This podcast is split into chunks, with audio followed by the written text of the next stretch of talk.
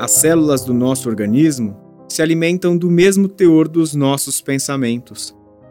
Tudo o que se passa na mente se passa no corpo. Você não é apenas o que come, é também o que pensa. Basta constatar como as lembranças tristes e amargas nos trazem sensações físicas desagradáveis. O corpo sente o que a mente pensa constantemente. Selecione seus pensamentos tanto quanto você seleciona os alimentos que leva à boca. Os bons pensamentos geram boas sensações corporais.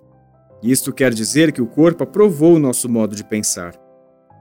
Procure pensar naquilo que você deseja que aconteça em seu caminho.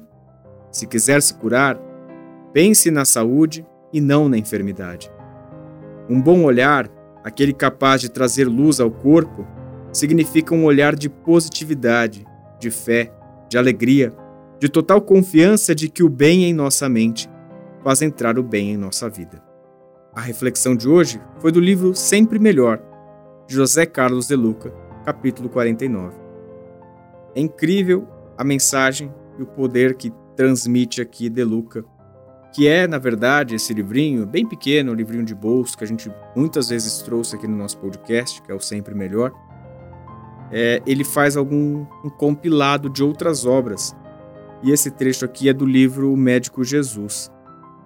É, acho que o ponto essencial da, da, da mensagem, né, daqui desse capítulo 49, é quanto a questão do pensamento tem poder, né? O quanto que o que está na nossa mente acaba sendo uh, facilmente refletido no nosso corpo, né? Então, a gente trouxe muito disso no capítulo 5 do nosso podcast, ainda lá na primeira temporada, quando a gente falou sobre pensamento e vibração.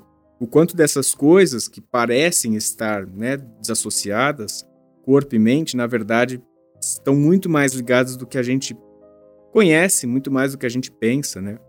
A medicina vem estudando isso e a gente tem observado quanto mais o aspecto psicológico, neurológico afeta no lado físico e fisiológico da gente. Eu queria destacar aqui um trechinho que ele fala assim, né? Selecione pensamentos tal como escolhe a comida que leva à boca. Que a gente viva então, que a gente consiga viver um self-service de boas ideias, que a gente olhe na bandeja Coloque no nosso prato aquilo que a gente, não somente aquilo que a gente gosta, mas aquilo que também a gente sabe que vai nos fazer bem. É isso que a gente tem que fazer no nosso dia. Escolher o que pensar. Escolher aquilo que a gente vai continuar dentro da nossa mente, o que a gente vai reverberar. Claro que é difícil escolher o pensamento, eles simplesmente vêm, eles simplesmente chegam. Mas cultivar na nossa mente aquilo que nos ajuda, que nos edifica, que nos agrega alguma coisa. Um outro trechinho muito interessante que o Deluca traz aqui é esse aqui, ó. Se você está doente, né, se você quiser se curar, pense na saúde e não na enfermidade. É muito comum que a gente faça isso. Quando a gente tem um problema, a gente vive pensando no problema, ao invés de pensar na solução. Quando estamos então doentes, nosso exercício é pensar na saúde, é pensar em estarmos bem, é pensar em estarmos cheios de vitalidade, revigorados, lembrando tempos anteriores. Lembrar também que a doença, ela é uma pequena pausa, muitas vezes é um alerta para segurar e modificar algum comportamento que temos feito. Não dá para colocar, né, todos no mesmo cesto, mas ela tem um sentido essencial. Quando a gente estiver doente, pensemos na cura e não na doença.